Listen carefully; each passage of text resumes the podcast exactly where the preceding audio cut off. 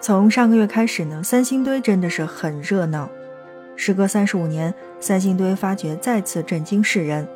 三千多年前的中国制造持续登上热搜。新发现的六座三星堆文化的祭祀坑，已出土的众多的重要文物，比如一个精美的金面具，虽然只有半张，但推测整个面具已经重达五百克。博物馆藏品就又要变多了，历史书也可能要变厚了。光怪陆离的青铜造型，至今是还没有出土的文字资料。都让三星堆文化蒙上了一层神秘的面纱。三星堆是来自埃及、阿富汗，来自玛雅，这些说法层出不穷。更夸张的，还有人说是来自于外星球，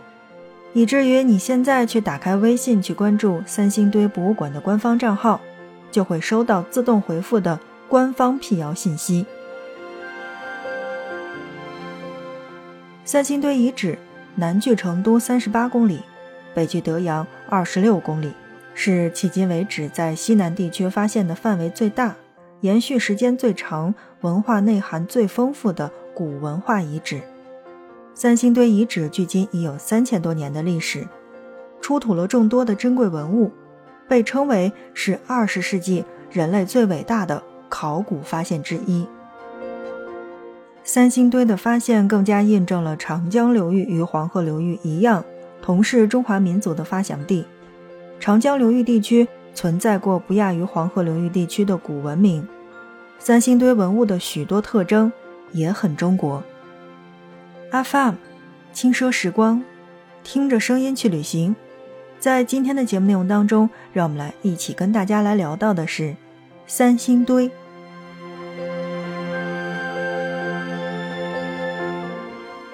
从一九三四年首次考古发掘开始，三星堆遗址进行了数十次的发掘。一九八六年发现的一号坑和二号坑的祭祀坑，出土了青铜神像、青铜人像、青铜神树、金面罩、金杖，还有大玉章、象牙等珍贵的文物千余件。而本次呢，又发现了六个新的祭祀坑，现在已经出土的这个金面具的残片。包括鸟形的金饰片、金箔，还有眼部有彩绘铜头像、象牙等重要的文物五百余件。到目前为止，我们在新闻上面已经就可以看到，这些新的发现延续了之前三星堆文化的风格，共同呈现了一个具有浓郁地方特色的青铜文明。那么在这儿呢，我想问到的小伙伴就是：有看过南派三叔的《盗墓笔记》吗？当中写到的青铜神树。而在我们的三星堆呢，目前世界上最早、树株最高的青铜神树，残高已经达到了三百五十九厘米。而在前段时间呢，因为央视和南派三叔进行了这个连线，还上了这个微博的热搜。坦白讲，我觉得三叔在写这个《盗墓笔记》期间呢，一定是做了参考的，而这个参考也同样应该是来自三星堆。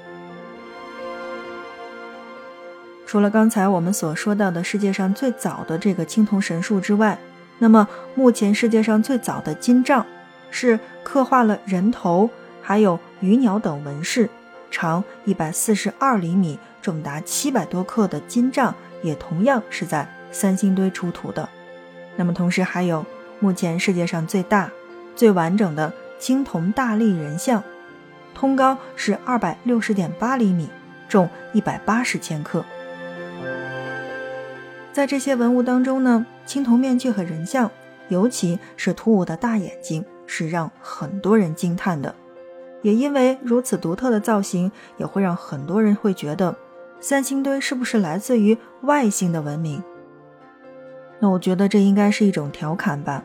学术界三十多年在此呢进行了大量的研究，三星堆目前出土的文物是多用于宗教和祭祀活动的。比如说，一号坑表现的就是祖先崇拜，以青铜人像等器物为代表；而二号坑主要表现的就是太阳崇拜，以太阳形器为代表。这两个祭祀坑表明，三星堆文化时期的社会是王权和神权并存的，并在后来的金沙遗址当中去得以延续。三星堆人呢，以太阳图腾去作为信仰对象，太阳轮形器、立人像的太阳形的冠帽，那包括金杖上的这种太阳纹，还有玉章上的太阳纹、太阳神鸟等等，都是三星堆人对太阳崇拜的器物体现。这种太阳崇拜在中国的其他地方的文明当中也是很常见的，比如长江中游的大溪文化，长江下游的河姆渡文化、良渚文化，还有黄河中游的仰韶文化，黄河下游的大汶口文化等，都有发现相似的太阳崇拜。除了直接画出太阳纹的这个样式之外，他们也会借助鸟来表现太阳崇拜的主题。但三星堆当中这种常见的眼形器和神树，并不见于我们上述所说到的这些文化当中。大眼睛的确是三星堆最为特殊的一种表现形式。眼睛是代表了光明，也可能因为太阳崇拜，眼睛就会成为图腾之一。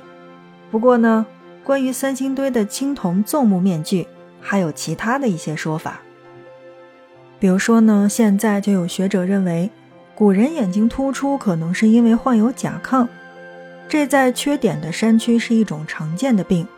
面具的这种造型不过是一种艺术的抽象化，或者是百姓对祖先的图腾化的想象。眼睛崇拜还有一种呢和烛龙有关的说法，在《山海经·海外北经》对烛龙的描述是：有神人面蛇身而赤。直目正成，烛龙的眼睛就是纵目，而更重要的是，在甲骨文当中的“鼠”字与烛龙蛇身人面的形象是非常非常的像的，可以用大同小异来形容。眼睛代表着光明，对烛龙的崇拜慢慢就演化为了对眼睛的崇拜，这也是一种可能性。当然呢，不管是哪一种说法，还是要待进一步的考古发现去揭示的。好，正在收听到的是 FM 轻奢时光，听着声音去旅行。在今天的节目内容当中呢，我们来一起简单的去介绍三星堆。不知道正在听我们节目的小伙伴当中有没有去过三星堆的？那么有没有能跟我们来一起聊一聊？你心目当中的三星堆是什么样子的？说到进博物馆参观的话，其实现在真的是越来越方便了。但我觉得，作为国家的一级博物馆的话，古蜀文明的殿堂级博物馆，那进去是一定要去请讲解的。为什么要告诉大家这些地方是要去请讲解？是因为在我们的讲解当中是可以听到一些不一样的东西的。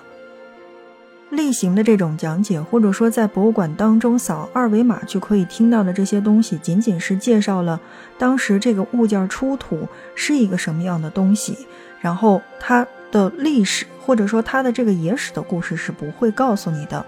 但在讲解当中，你可以完完全全的去听懂当中的每一个小小的故事。